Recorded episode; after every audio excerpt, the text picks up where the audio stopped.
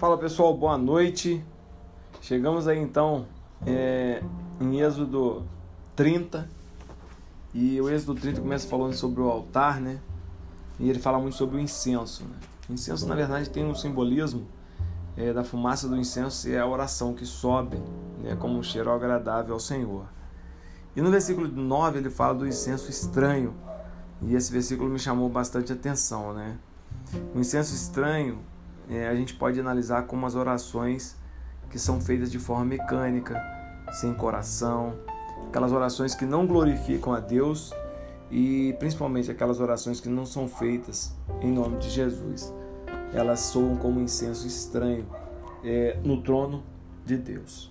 E a gente tem Êxodo 31 e eu adoro essa história, gosto muito dessa história, que é o chamado de Benzalel e Uliabe, né?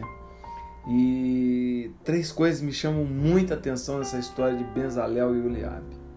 O primeiro é que quando Deus chama, ele te capacita. É, Deus chamou Benzalel e capacitou ele em diversas habilidades que ele precisaria. Deus chamou Oliabe e capacitou ele em diversas é, habilidades que Deus é, precisaria. E aqui você vê a segunda coisa, que Deus ele não chama o mais capacitado, mas ele chama aquele que tem o coração mais disposto. Deus chamou Bezalel e Oliabe e capacitou eles. Isso quer dizer que eles não tinham a capacitação para fazer aquilo, mas Deus os capacitou. Provavelmente a maior capacidade de Bezalel e Oliabe era ter um coração disposto para a obra era ter um coração é, voltado para a obra de Deus. E então Deus o capacitou para fazer o que Deus queria. E o terceiro ponto é que quando Deus chamou Benzalel, logo depois Deus chamou Eliabe. Porque Deus sabia que Benzalel precisava de um amigo, de um companheiro, de alguém que carregasse junto com ele a cruz. E Deus sabia que sozinho ele não conseguiria fazer o trabalho. E Deus sempre sabe das minhas possibilidades e das suas possibilidades, das minhas fraquezas e das suas fraquezas. E Deus sempre vai providenciar pessoas para suprir a nossa fraqueza e a nossa fragilidade. Foi assim com Arão, com Moisés, Deus trouxe Arão. Foi assim com Bezalel e Oliabe. E é assim comigo e com você. A gente não deve ter medo de fazer a obra e nem ficar preocupado em fazer a obra. Porque tudo que a gente precisa para fazer a obra do Senhor, Deus vai providenciar, desde capacidade a é, companhia, desde capacidade a pessoas que possam a nos ajudar na sua obra. E no capítulo 32 é um capítulo triste, né? Porque mostra a inconstância, é, o esquecimento e a pouca firmeza que o homem tem é, ou se predispõe a ter. Moisés passou 40 dias no, no monte e nesses 40 dias foram suficientes para o povo se desviar e cometer um dos grandes problemas ou um dos grandes erros diante do Senhor. É, quando Moisés subiu para receber as tábuas e as ordens de Deus, o povo fez um bezerro de ouro, um bezerro de ouro. E a gente pode tirar algumas lições importantes nesse capítulo 32. Esses 40 dias que o povo ficou sem o sacerdote, sem a palavra, sem um vínculo com Deus, a gente pode perceber que sem a palavra o povo padece.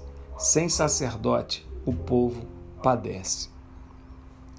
Se você viver dias sem orar, sem subir um monte, sem buscar a Deus, sem ter um relacionamento com Deus, você pode ter certeza que você vai padecer. E uma das coisas que eu acho interessante é que um dos primeiros pontos que Deus mandou ungir Arão naquela época lá atrás, naqueles versículos lá atrás, Deus mandou ungir os ouvidos de Arão, porque Deus sabia que um dos pontos fracos de Arão era o ouvido, e ele se deixou levar pelo ouvido do povo. E sem a palavra de Deus, sem o relacionamento com Deus diário, a gente facilmente se perde com, pelos ouvidos com a voz do povo. Sem a palavra de Deus, o povo se corrompe. E se você olhar a história do Brasil, se você olhar a história do mundo, a gente vai perceber que a gente tem uma história muito ligada à corrupção. Talvez seja porque falta muito de Deus no nosso povo. Porque sem a presença de Deus, sem é, a ação de Deus constante na vida do povo, a tendência é que o povo se corrompa.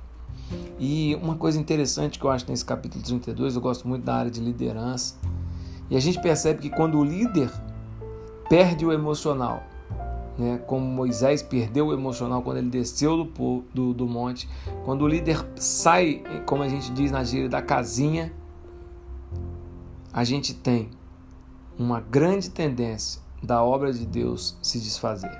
Quando o líder dá ouvido ao povo, como Arão deu, a gente tem a grande tendência do povo desfalecer. E foi o que aconteceu. As tábuas que foram entregues da mão de Moisés, elas foram feitas pela mão de Deus.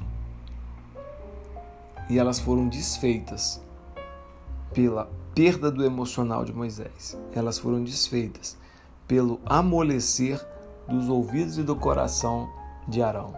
E aí Moisés então quebra aquelas tábuas e a obra de Deus se desfaz. Aquilo que Deus tinha feito para o povo e para Moisés se desfaz.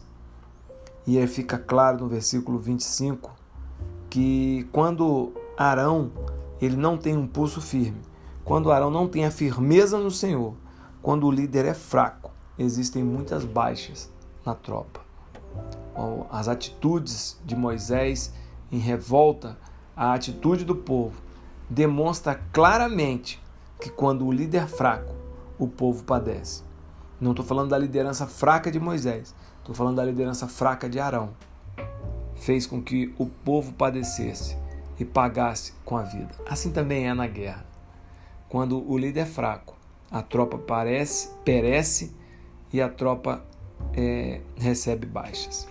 E na vida espiritual é assim também. Se o líder for fraco, a gente vai ter baixas, porque a gente tem muitas pessoas que vão seguir um outro caminho muitas pessoas deixarão de ser redimidas e serão é, mortas pela falta de liderança, de ação de comando, de pulso firme do líder.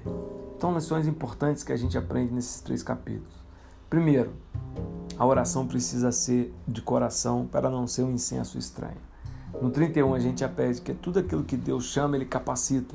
Deus não quer o mais capacitado mas Deus quer aquele que tem o coração mais disposto. E por fim a gente aprende que uma liderança fraca gera mortes, gera descontentamento e gera quebra naquilo que Deus produziu no meio do povo. Ok? Um abraço pessoal, Deus abençoe e a gente se encontra amanhã.